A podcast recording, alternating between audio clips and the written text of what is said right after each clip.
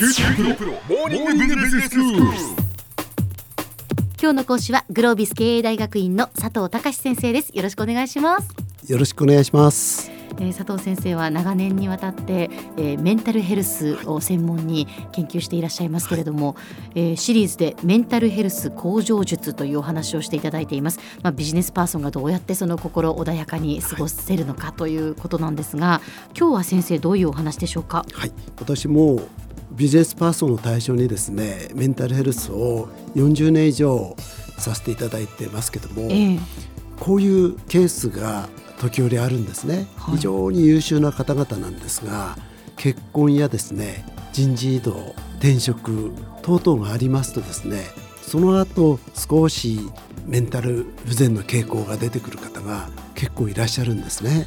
ああそうなんですね、はい。自分の環境が変わったことによってそうなんです。ということなんですね、はい、代表的なケースで言いますと、ええ。やはり非常に優秀な方がですね、はい非常におめでたいことええ。結婚ですよね。はいはい。悲しいことよりもおめでたいことなんですね、ええええはい。そうするとこれはもうハッピーになるうん。予定ですよね、ええ。ところがだんだんとですね元気がなくなっていく方がいらっしゃるんですね。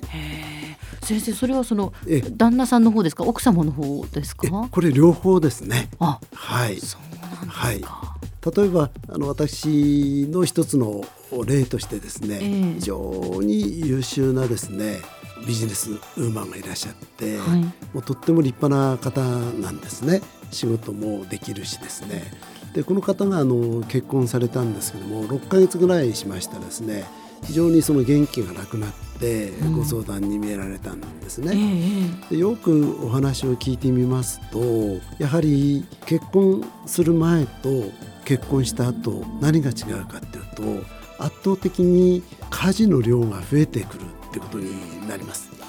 もう仕事もですね非常にこの方はよくできる方で完璧にやる。あはいでよくお話を聞いてみましたらですね良妻賢母型なんですね。良妻賢母型っていうのはですね手作りの料理をしっかり作ると。ええええが2つ目ご主人が帰ってくるまでやっぱり待っていてはい2人で食事をしたいということなんですね。えええところがですねご主人様も非常に忙しい方なんですよう。んだいたい帰ってくるのが10時ぐらい。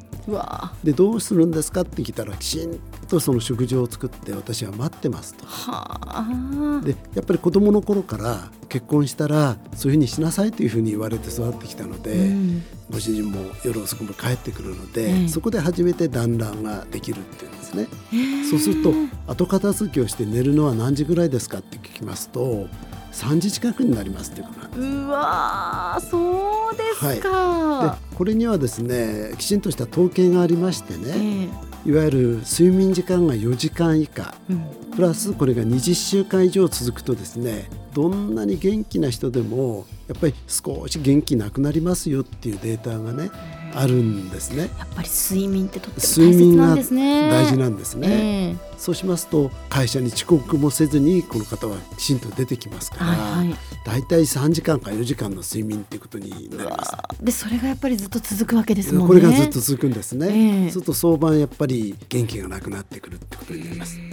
でこれに対してはですねカナダストレス研究所でタイムマネジメントというですね処方箋がちゃんと準備されているんですね。でやっぱり海外カナダやアメリカでもですね、こういう方がやっぱり多いんだと思うんですね。ええどういうことかと言いますと非常に細かいところまでこのノウハウがありましてですえね、えまずそのご飯はですね炊いておにぎりにして冷凍庫の中に1週間分入れておきなさいほほそれからおかずもちゃんと作って、うん。全部1週間分冷凍庫の中に入れておく。はいご主人が帰ってくるまでとにかく休むと。で帰ってきたらチンをして2人で食べてくださいと。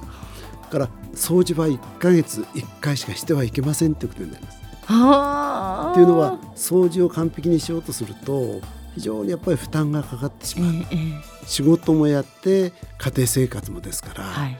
いわゆる一番大事にするのは2人の団らん。これが家庭で一番大事ですのでね。でその他の家事はええ。これがずっと続くわけじゃありませんから極力合理化してはい。なるべくですね増やすのは2人の時間を増やしてください。いうことになります。でこういうことをですね、ええ。ご提案しますとですねやはりあの具合が悪くならなくてですねやっぱりちゃんとハッピーな生活を続けられるんですね。ですから悩むよりもタイムマネジメントをしていただいて大事な時間ですねそこをこう最優先していただくってことがうん大事になると思います。そうなんですね。はもうついついこうこうしなければいけないはい。みたいなものもあっい、て、はい。それでそのねきちんはい。とその仕事から帰ったら家のこともしたい、はい。でだらしがないと思われたくないとか、はい。やっぱりそういうこういろんな心理も働きますので、はい。なんかきちんきちんとしようとするがあまり、はい。やはりこう自分を追い詰める結果になってしまうわけですね。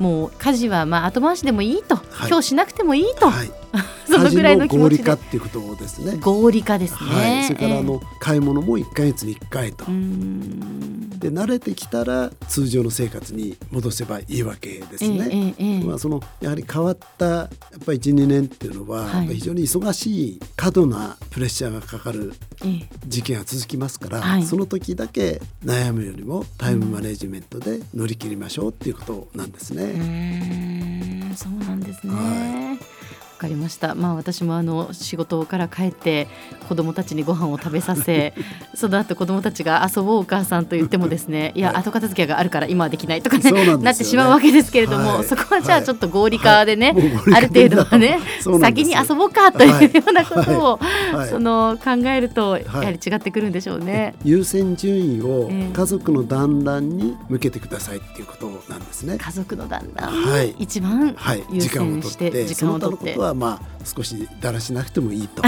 いうことなんです。わかりました。だらしなくてもじゃあみんな目をつぶってください。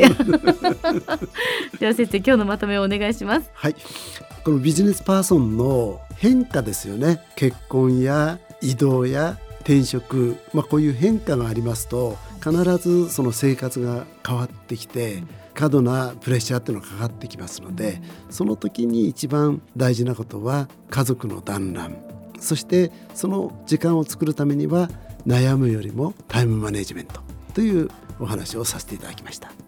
今日の講師はグロービス経営大学院の佐藤隆先生でした。どうもありがとうございました。どうもありがとうございました。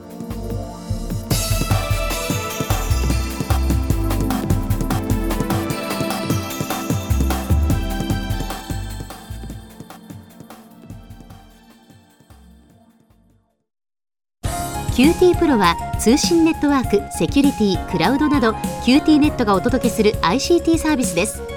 九州中に展開した光ファイバー網を基盤に一番身近なビジネスパートナーとして九州の企業自治体の皆様をサポートします。詳しくは QT プロで検索を。